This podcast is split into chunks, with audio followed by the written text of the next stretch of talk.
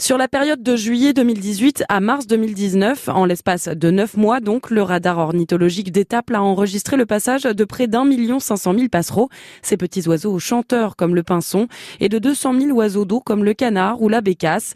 Et si la chasse des passereaux est interdite, elle est autorisée pour plusieurs espèces d'oiseaux d'eau. Alors les premiers résultats du radar inquiètent les écologistes et les défenseurs de la nature qui craignent que ces chiffres soient utilisés par les chasseurs pour réclamer un encadrement moins strict des saisons de chasse et du d'oiseaux chassés.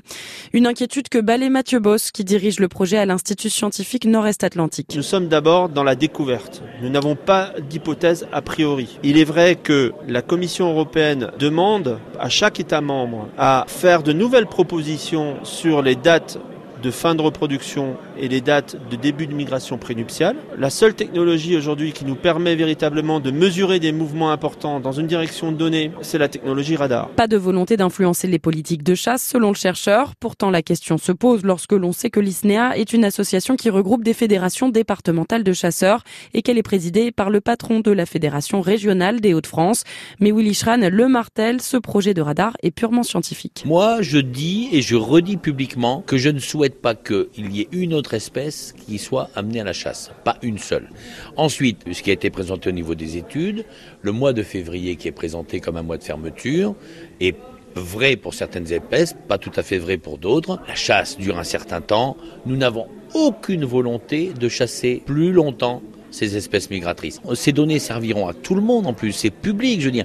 Tout ça, ça va aider, y compris les, les scientifiques locaux. Le discours des chasseurs, Rudy Pichota n'y croit pas. C'est le président du GON, le groupement ornithologique du Nord. Si ce n'est pas pour demander des augmentations de période de chasse ou bien euh, pour euh, lutter contre des demandes de moratoire, je vois pas à quoi ça va servir de compter comme ça des oiseaux qui passent en plus dans la région. Les associations mandatées pour le comptage des oiseaux dénoncent l'apport financier de la région dans le projet de l'ISNEA qui se fait selon elles au détriment des crédits qui leur sont alloués.